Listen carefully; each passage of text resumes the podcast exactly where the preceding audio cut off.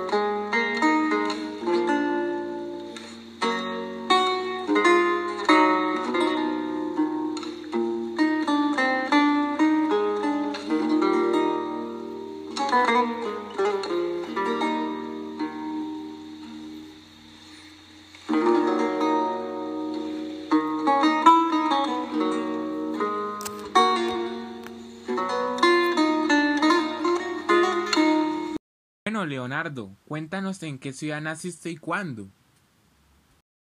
Nací el 15 de abril de 1552 en Venci, una localidad de Florencia, Italia. ¿Cómo se llaman tus padres? Mis padres se llaman Piero Fruosino, Di Antonio y Caterina Dimeo. Háblanos de tu bautizo. De cuando era niño o de una de mis obras. Fui bautizado y pasé cinco años viviendo con mi padre en Venci. Fui ayudante de Florentino Andrea de Berrochio para la obra El bautizo de Cristo. ¿En qué universidad estudiaste? Estudié con el pintor florentino Andrea de Verrocchi. También aprendí a la vez anatomía, arquitecto, paleontólogo, artista, botánico, científico, escritor, escultor, filósofo, ingeniero, inventor, músico, poeta y urbanista. Leonardo, ¿qué te inspiró a pintar a la Virgen de las Rocas, la Mona Lisa y haber hecho una lira de plata? Elegí pintar un momento a Crifo de la infancia de Cristo, cuando Juan el Bautista niño, huérfano, refugiado dentro de una gruta y protegido por un ángel, encuentra a la Sagrada Familia en su vida a Egipto. La Mona Lisa. La verdad fue que fui contratado por el rico comerciante florentino, casado con Mona Lisa, para que retratara a su mujer triste y melancólica. Y para hacerla reír o- recurrí a los servicios de junglares y payasos. Y haber hecho una lira de plata.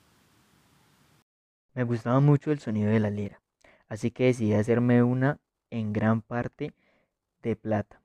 Es una lira única y especial, con la cual llamé la atención del monarca. Yo y los espectadores queremos saber por qué empezaste a trabajar como ingeniero militar.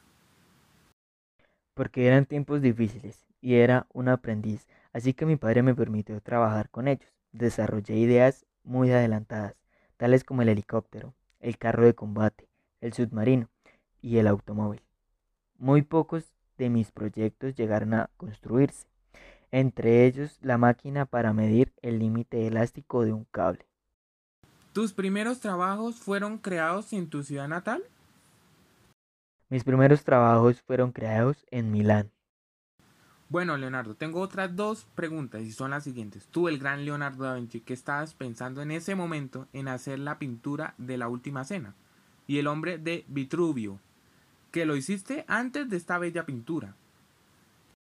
Quise mostrar el momento exacto de la reacción de los discípulos cuando Jesús anunciaba la traición de uno de los presentes. Me basé en los textos del antiguo arquitecto romano Vitruvio, quien en el siglo I Cristo afirmó que si una figura humana puede entrar en un círculo y a la vez en un cuadrado, en este caso se estaría hablando de una proporción ideal. Dos por uno, dos por uno, en la feria del pueblo, en la feria del pueblo. Lleve su estufa a leña moderna, con su comportamiento para guardar la madera, por hoy nada más. Lleve el jabón de los reyes, recomendado por el mismísimo rey Enrique VIII. Lleve el nuevo champú San Miguelito, parece Miguelito medieval, que le quita la caspa y le da un cabello fuerte como mero príncipe. No contiene alcohol por mérito propio ni otras sustancias. Advertencia, puede causar efectos colaterales, como pérdida de cabello. Esta es la emisora donde apoyamos a todo tipo de gente. Los pasteles de la abuela Clotilde, 100% deliciosos, comprobado por el ladrón del pueblo. El herrero del pueblo está a que arde con sus precios tan bajos. Mi gente, aproveche que don Pablo está casi regalando su mercancía, espadas y armaduras al 70%. Si les parece poco, los vestidos para mujeres jóvenes, donde doña Agustina, su local queda en el parque del pueblo, en la esquina lateral. Recomendados 100%, vestidos para parecerse princesas. ¿Por qué todos estos tratados tenían la intención de acabar todo tipo de disciplinas? Sentía una especial fascinación por los movimientos del agua, cuya nitidez es considerada como una característica fundamental de todo lo viviente. ¿Por qué sentías una especial fascinación por los movimientos del agua? ¿Y por qué la consideraban como una característica fundamental de todo lo viviente? Estaba fascinado por el movimiento de todas las expresiones y ansiaba comprenderlo de una forma más general y abstracta. Por eso para mí era el principal agente de cambio, porque considero que el agua es la fluidez fundamental de todo lo viviente, pero no solo del agua, también me sentía atraído por los procesos que rigen la luz y el sonido. Entiendo que tanto la luz como el sonido se propagan a través de ondas y también comprendí correctamente la disipación de la energía constatada. ¿Por qué cuando quieres crear imágenes realistas difuminas los contornos de las figuras con la técnica del fusmato y reflejas cómo se muestran realmente los objetos a nuestra percepción? Para crear representaciones atmosféricas y casi de ensueño. Para crear un aspecto de una sensación completamente diferente en la pintura. Sin líneas ni bordes, como humo o más allá del plano de enfoque.